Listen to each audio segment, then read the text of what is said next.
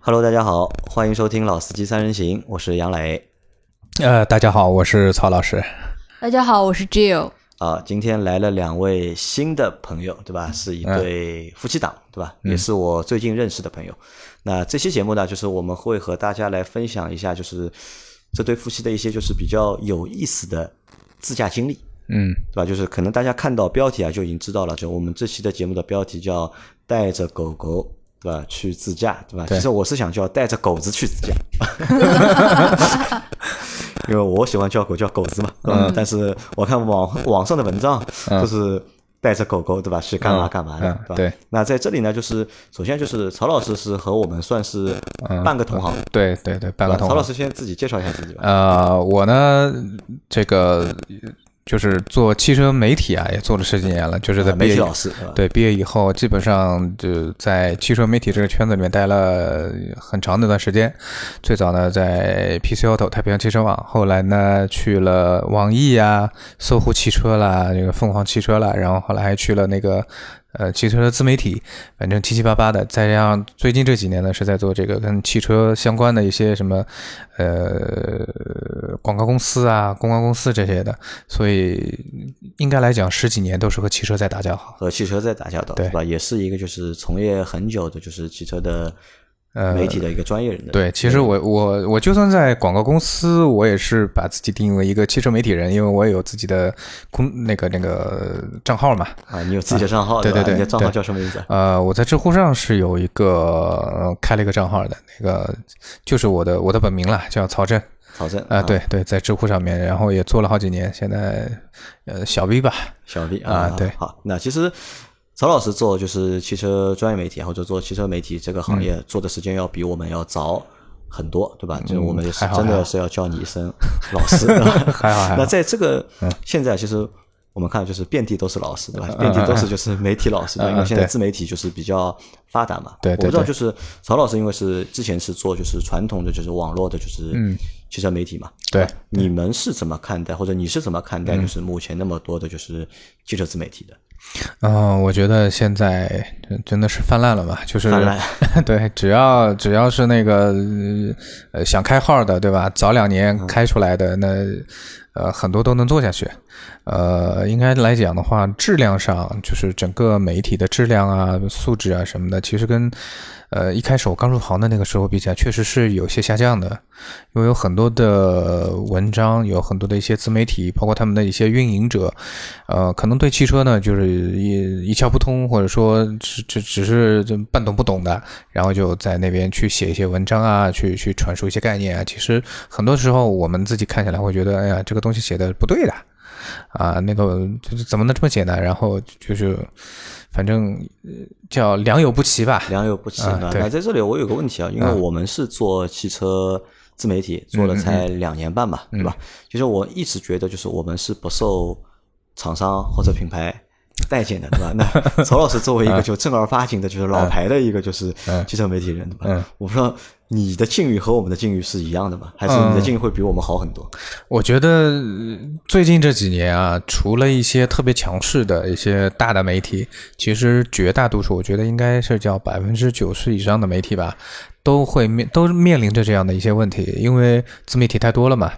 通常现在你说一个汽车品牌做一个常规的试驾也好，或者新车发布也好，动不动就请个几百家媒体，它呃厂商的公关也好，还是做活动的这些代理公司也好，他没有那么多的精力去接待你这么多媒体的，包括媒体去和厂商的人去打招呼的话，其实公关这个层面的人，他已经其实已经皮掉了。皮掉了，就也不会跟你去特别的去熟啊，或者去去打招呼啊，或者怎么样，就是特别都是些很客套的东西。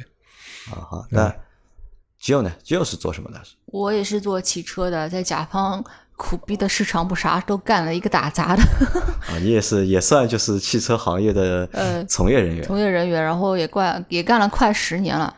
然后打杂了嘛，因为市场什么都干，然后媒体老师也是经常我们的合作对象。也是合作对象啊。嘛，然后所以我们经常喜欢叫什么曹老师啊、曹老师杨老师啊， 所以我们可能基于职业习惯，然后所以所以有串味儿了。所以我我虽然叫基友，但是也也有不少人呃，会叫我什么什么老师，很很不习惯。很不习惯对吧？就嗯是对我们也不太喜欢，可能只有就是我们的周老师对吧？周老师他们大家叫他周老师，他是很享受的的。我还是喜欢大家叫我杨老板的，不要叫我杨老师。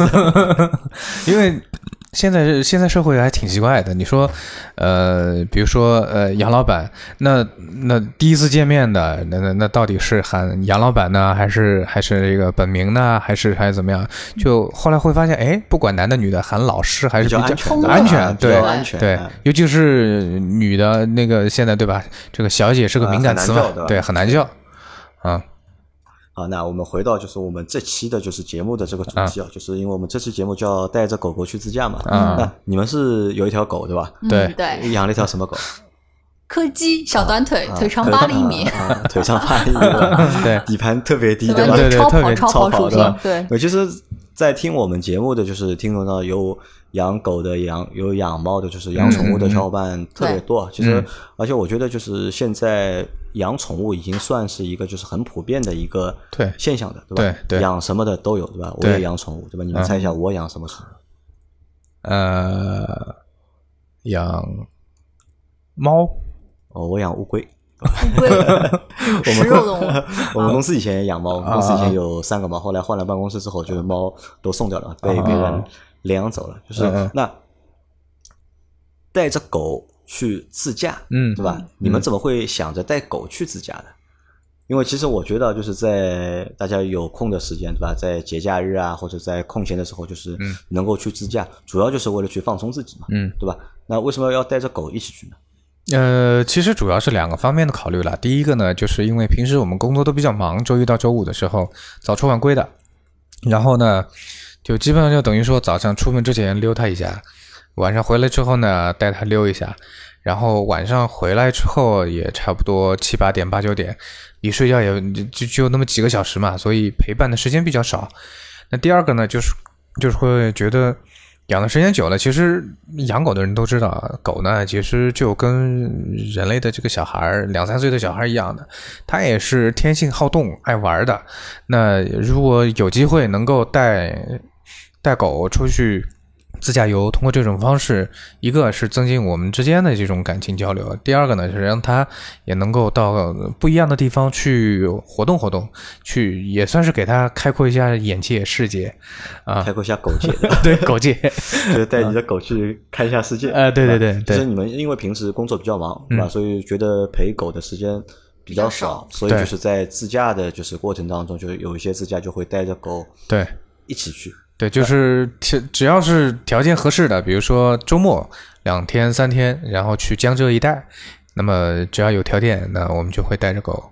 你们带狗出去自驾已经有多久了？已经很久了。嗯，就是因为今年我家的柯基叫 Money，然嗯后今年它正好四岁了，四岁了啊然后就带它去了四年。呃，从小的时候小时就候很小就开始很带小了啊就带它去了，就已经有四年了，已经就呃是三一直年多吧，三年多三三年多多一直三在年多带小狗出去自驾。对，对只要是江浙一带的，呃，因为有离有上海比较有机近一会点就能带。但我觉得，啊，就是因为我是之前有看你们写的文章嘛，嗯我看到就是你们带着狗出去玩嘛，因为那个时候就是我一看到，其实我是有点反感的，嗯就是我这个反感倒不是说反感狗，嗯，我会觉得就是带狗出去啊，其实是一件很麻麻烦的烦事是情，吧？嗯嗯，对吧？狗嘛，就是就是在家里的话，相对来说就是还还蛮好玩，但一旦带出去的话，嗯，可能就这条狗又变了一个性格，或者变了一个样子，就是其实我就会有很多的麻烦事。一一般就是因为我之前也养狗，我养过很多条狗，嗯对吧？但是我们一般如果要出去旅游啊，或者要去出门的话，嗯就是家里没人的话，我一般都会把狗就是要么放到父母家，啊要么放到朋友家，或者就是放到宠物店。对，有寄养的嘛？嗯那你们为什么不选择就是比如说放到宠物店啊，或者放到朋友家去？呃，因为放宠物店我们也有放过，比如说我们去长途旅行，那个去去成都啊、北京啊，或者出国旅游啊，那那没办法，时间比较久，嗯，那就放在宠物店里寄养了。那朋友嘛，纯粹就是为了不想麻烦人家。啊，不想麻烦别人。对，因为遛狗你也知道，就是早一次晚一次，总归要遛的嘛。然后平时还要陪它玩的，然后带狗出去嘛，那其实我们倒是觉得不会特别麻烦，因为我们比如说短途的两三天，周边江浙自驾游，我们本身去找这些自驾游的地方，我们也是为了去放松，所以会经常会去找一些环境比较好的啊这种这种地方去去玩儿。然后呢，那带狗其实整个过程当中呢，呃，反正我是没觉得有太多的麻烦的你地方。没觉得太多的麻啊？烦？对，那比你们的狗就是你们的宠物啊，就喜欢不喜欢跟你们出去自驾？你们有没有考虑过它的感受？嗯因为其实我觉得小狗对 吧，一个人在家多开心啊，对吧？嗯俩主人都不在了，对吧？对家里面它做大王，对吧？没有柯基因为它比较粘人，然后主人因为它一个是牧羊系的一个一个犬啊，然后喜欢跟着主人的屁股后面啊咬咬咬咬脚跟头。嗯，然后它其实是一号出去，它就特别开心。嗯，它其实有的时候能懂人类的情情绪嘛，它开不开心，一张脸就能看出来。然后其实每次要下去溜它的时候，到花园、到小区这边的话，它也是非常兴奋的。所以我们从它的脸部表情就能判断，它其实是喜欢的。对你们的狗是喜欢出去玩 的，每次比狗如随说主人嘛我我们出去就不是不是说出去旅游啊，就是可能我们要出去吃饭啊，或者说怎么样，我们换了衣服了，然后呢，哎，他会观察到这一点，他会觉得哎，你们是不是要出去了？那带我一块出去吧，然后就变得特别的激动开心。但其实 就是把他关在家里面，那个时候他就只能，其实他是坐在家门口一直等我们回来的等。你们回来啊，对，所以他如果真要是出去自驾游的话，他会很开心的。它会很开心。对，对，狗也是希望有陪伴嘛它。看得懂吧？比如说你们要收拾行李啊，就是准备出去，因为出出去旅行都要做一些准备嘛，嗯对对可能对要理包啊、理一些嗯行李什么，它能够看懂这些东西。看得懂，看得懂，对，因那为它看懂也之后，它会嗯很兴奋，兴奋很兴奋。对，对它也算是见过世面的狗，然后老司机了，知道要知道要出去啊，了。对，嗯，就以后出去在遛的时候遇到其他的狗，对吧？还可以和 其他狗交流一下。交流一下哎我去过哪里对吧哪里我我这个星期到哪里去玩了，对吧？ 对，啊，其实啊这个就是听上去啊，我觉得是好像还蛮有意思嗯的一件事情，但是我从来没有就是带狗就是出去嗯自驾游过，或者也没有带狗出去旅行过。其嗯实我很好奇啊，就是带狗出去到底是一个就是什么样的一个体验呢？因为我们想就是。就像我前面说的，就是难得大家有假，因为工作都很忙嘛，嗯嗯嗯难得有假期，对吧？出去对旅行或者出去自驾，纯粹就是为了去放松自己的嘛，嗯对吧？对嗯有时候你想，就是我有孩子，对吧？有时候我孩子都不想带，但是因为有孩子你没有办法，对吧？你可能还带着孩子，但你们其实现在目前还没有孩子嘛，嗯其实完全可以就是很好的去享受二人世界，对嗯吧？因为两个人出去自驾，说实话，我觉得就车开出去到哪里是哪里，就觉得哪里嗯好，就是哪里就可以停下来。其实我觉得会很。很开心，也会很浪漫，嗯对吧？但是多了一条狗的话，我就多多少少会就是对这个行程啊，会是有一些嗯影响的。对，但带狗出去，但你们还是乐此不疲嘛。你嗯们毕竟带狗出去了就是三 年嘛，肯定是你们觉得有意思嘛，才会嗯对带狗对出去嘛。那对能够和我分享一下或者描述一下，嗯就是带狗出去就是自驾是一个什么样的体验？呃，我觉得蛮开心的，就开心。嗯、蛮开心那的。这个开心体现在哪里呢？体现在哪儿？就比如说我们在整个驾驶过程中，因为我就是曹老师，他是住在那个主驾驶开车嘛，然后我是坐在副驾驶的，然后我家的柯基的狗它坐在后排，啊，坐一个人坐后排，一个一个一狗，条狗哎，一条狗，狗一条一条狗 一条狗坐在后排，然后它也会沿途，因为我们一直走高速嘛，它会就是虽然腿短，它的身子可不短，嗯，然后它会趴着那个窗上面去看外面的风景，左看看右看看，很开心。看累了，它会在后排就是眯一会儿，睡一会儿，嗯，然后又起来，又看看不一样的风景。到了之后，只要到了服务区嘛，然后它只要下去，让它可以放放泡尿就够了，然后它又兴奋的继续赶路。那其实我在开高速的过程上，一直就在服务区里面还，好像还经常看到就是嗯带狗的，就是乘客、或者是带狗的，就是车。但是我看到比较多都是什么，都是一些老阿姨，老阿姨就抱着他们的狗，就是对 就出去玩。好像一些一些老阿姨可能就他们在出去玩的时候啊，他们会带着他的狗，好像小夫妻就是年轻的人，就是带着狗出去，好像看的还比较少一点。呃，因为我们出去玩呢，那个比较倾向于休闲，呃，就是纯粹就是为了去度周末，所以这个环境是本来就很好的嘛。然后呢，到了目的地之后呢，呃，本来我们也是可以，就是出去散散步啊，就周围呼吸呼吸新鲜空气啊，看看美美丽的景色啊。那这个时候其实牵条狗，然后嗯也是顺路，呃，对它来讲呢，就是其实狗是有意识的，它能看到不一样的风景，它自己很心里很清楚的。呃，比如说今年我们带它去普陀山啊。到大海边上了，它普第陀一山次他也去过了，对对他，他他第一次到海边，对吧？他先他踏就过海呃开始嗯呃看到海了，下过海的狗。 哎，那嗯像你们现在就是因为带狗出去了，已经三年了嘛，对吧？嗯嗯这条狗最远去过哪里？最远黄岭玩，呃，就是江西那个景德镇边上的黄岭啊、那边应该是应该算是最远的一个地方了这个算是一个最远地方啊、对吧对对，那它就是这个狗，我不知道，就是它在上海的话，应该是一个状态，对吧？嗯嗯出了上海之后，应该会变成另外一个状态。啊很然后开心到啊了目的地之后，应该还是又很是一个状态。嗯他他只要玩，他就很开心。去对哪里其实不重要，是是跟谁去的吧，嗯跟、跟自己喜欢的主人的吧。然后去，我可能对于小短腿来说，唯一的挑战是因为黄岭，因为它是靠要爬山的要爬山，靠近山上的。因为短腿嘛，它体力是有限的，嗯所以可能就会对它来说是一种挑战，就是走两步嘛，就要一屁股，因为它的大屁股就是一屁股都要坐着，嗯所以对他来说可能是一个体体力的问题，可能会影响，因为小短腿它的身子骨比较长嘛，所以其实它不大适合那种爬上爬下的那种运动，对于狗子的那个呃颈椎是这个脊椎这块儿是不是很好的？嗯，所以到头来还是得有一段小路还是需要抱过去。你要想想看，嗯抱一个三十几斤的狗，啊、对啊，那我女儿就在嗯整一个就是带狗出去的这个过程当中，嗯就就自驾的过程当中会遇到哪些困难？呃，其实对我来讲的话，最大的困难是天气不要太糟糕。天气不要太糟。，对，因为天气比较糟糕，比如说下雨的话，那带狗出去就很麻烦的。呃，要遛狗嘛，那外面湿漉漉的，尤其是小短腿，这个底盘特别低，这个回来遛肚子上都湿掉呃了。对对对对对那这是一个问题，对吧？对对那狗在就是车上的时候，因为你开车嘛，因为一般的自驾，你想短一点的可能就是两三个小时，长一点的，嗯呃，这条狗就跟你们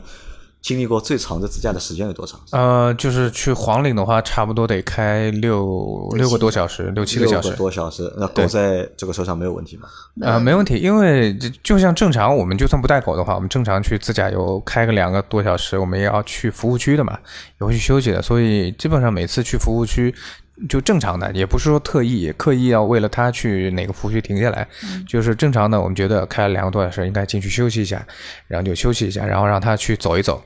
呃，比如说去黄岭那个路程比较长，那基本上就是我们早上出发，然后呢，中午到黄山去吃个午饭，就是也中午中间也能带它下去，就就是狗坐散得散住吗？它会嗯坐得住就是坐得不住舒服吗？比如说开车开的时间长，狗会晕晕车吗？我们家的狗不晕车，但是有一些狗是会晕车的。这个就其实跟人一样嘛，有的人也是天然的就会晕车，那有的人就就一点感觉都没有的。那就要看这个狗，就它会不会晕车。对适应能力就适应能力跟就跟人是一样的。嗯，对，嗯，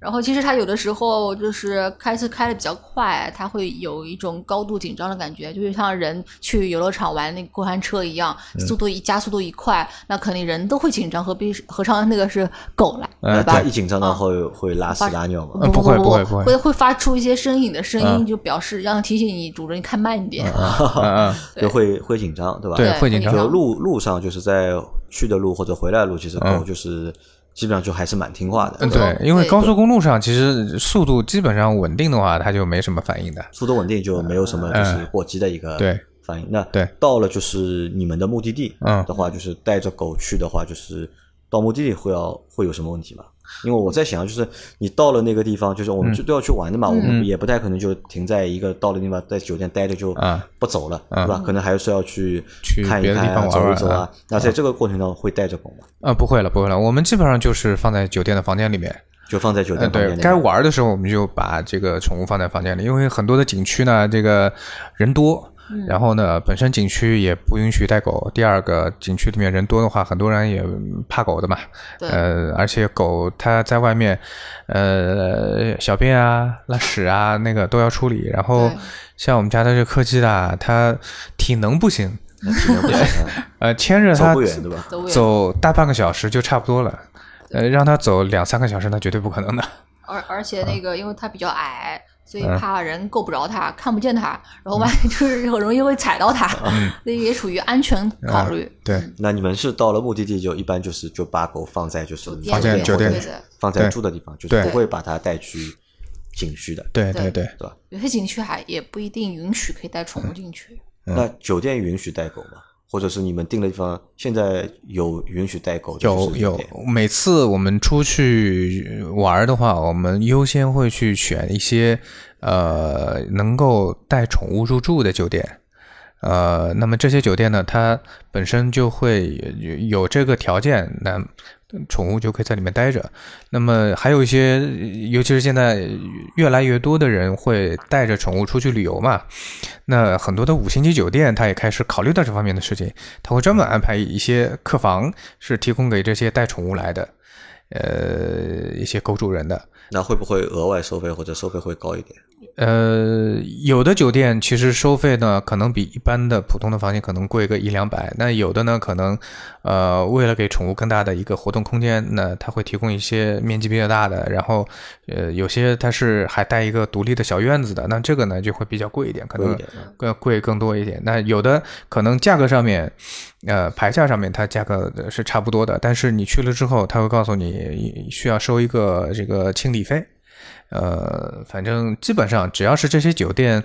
呃，允许带宠物的话，呃，价格还是可以的。还是可以的。啊那对其实你看每们个人的接受程度了就你们对就是带狗出去自驾，其实最多的一个最大的一个原因还是就是想增加和你们的宠宠物物啊就是的相处的一个相处的一个时时间间，时对间，对吧？？就是可以通过就是这个方式也增加就是相处时间。那其实本质上还是主人自己想玩儿，啊顺便顺，然后带顺着狗一起玩，顺对便狗吧？让狗一起来浪。啊，那那在这个过程中，就是狗狗如果到了一个就是到了景点嗯之后，到到了你们目的地之后，对吧？它会开心吗？会，会，就它会表现出就是和在本来在上海家里不嗯，一样对，的会那种会，对它会明显不一样，因为在家里面它特别习惯了，就对是嗯桌子放哪，沙发放哪，它都很习惯就了，没有新鲜感，对那吧没新鲜感。它到到了了新的地方就有新它鲜会感到处闻、到处看、到处到处就是转，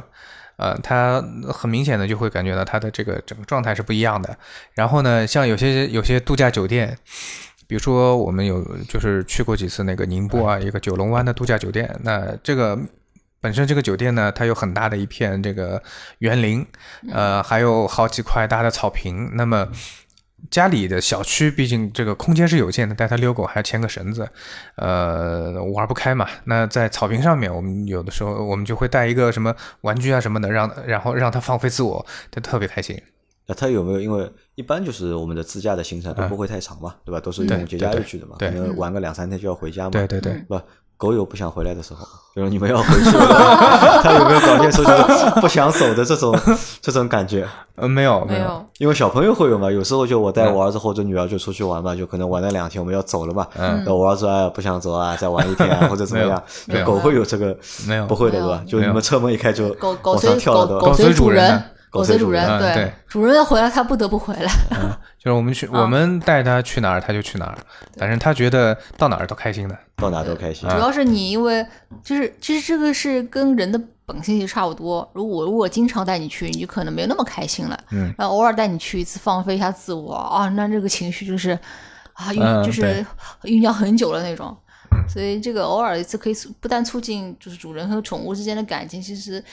其实也是双向的嘛，对嗯狗来说，它狗生之年一共才这些寿啊，命，十多年吧，就对，是十吧几十十多年，那总归是想能力所能及的，给一些比较好的环境那给到我它。我相信啊，嗯就是现在可能就是越来越多的人会带就是宠物出去玩。嗯对可能我们对这个节目做完之后，啊嗯就是我们的听众听到之后，他们有肯定也会带就是他们的宠物，嗯就是一起去嗯自驾。其实我其实我们两个人啊，只是在江浙一带玩啊。呃，最近抖音上面有一条很火的柯基，它的主人带它去了青藏高原啊，一路进自驾藏，真的啊进藏去去那个呃海拔五六千米的地方自驾。就是狗生 巅峰，狗生狗生巅峰，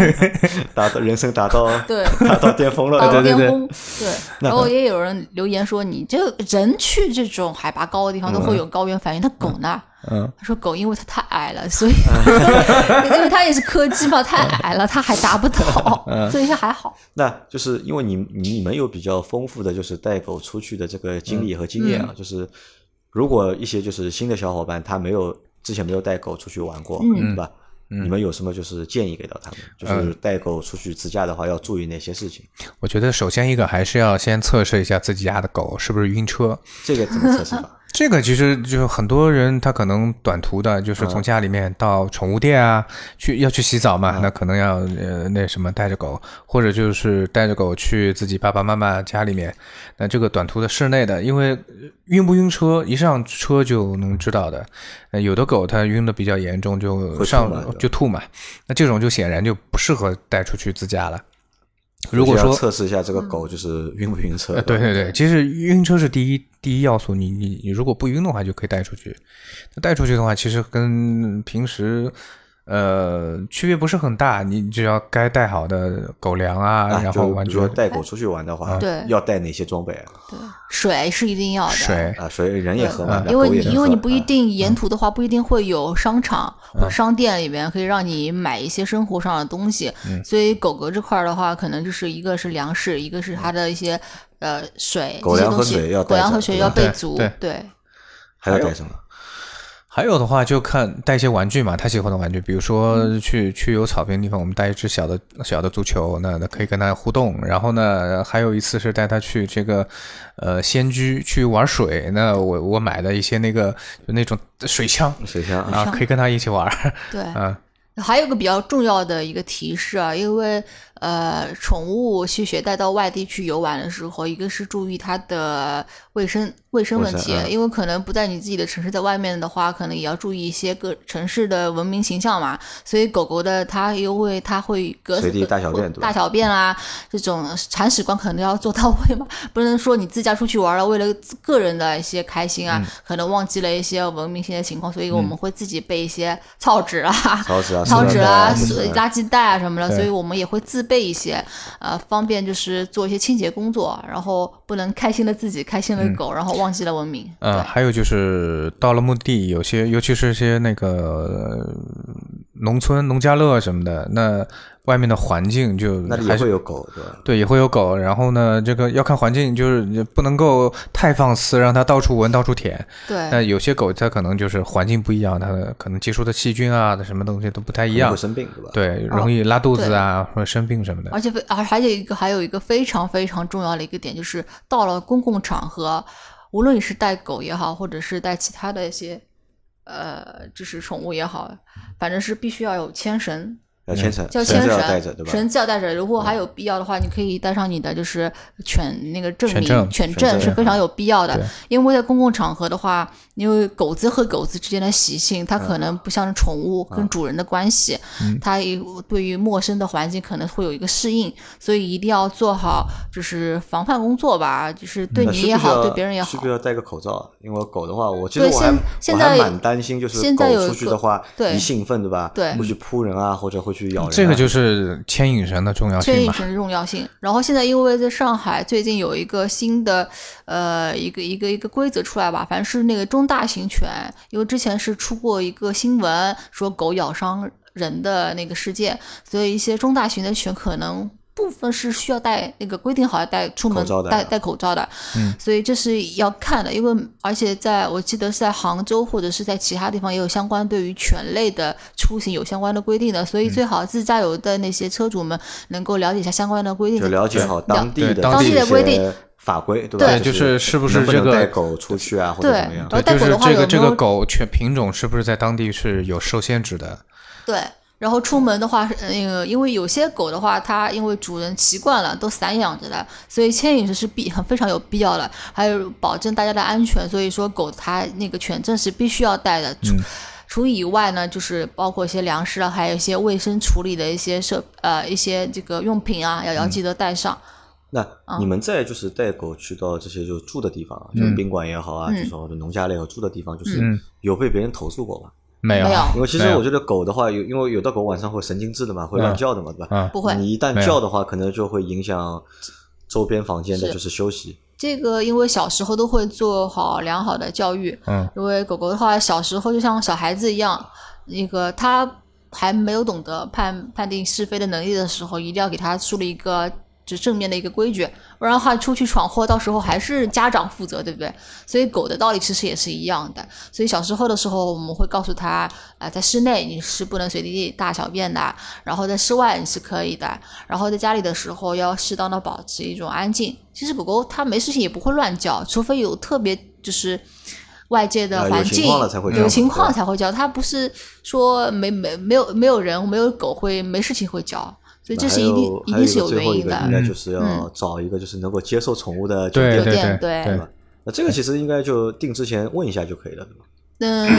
现在是这样，因为我是携程的这个忠实用户了。嗯现在其实，在携程上面你去找酒店的话，搜索关键词“宠物”，它就会有很多，它现在已经单列出来了。所以啊这、它它专门有选项，就是可以对酒选择店入住，它多了一个这样的一个对选对项让你对选，对吧？就是呃，包括在每一个酒店下面那个酒店政策里面，它会有写是否允许带宠物，这个都会有提，就都会有标注的。那就我反正就基本上就会找这些能够带宠物的酒店。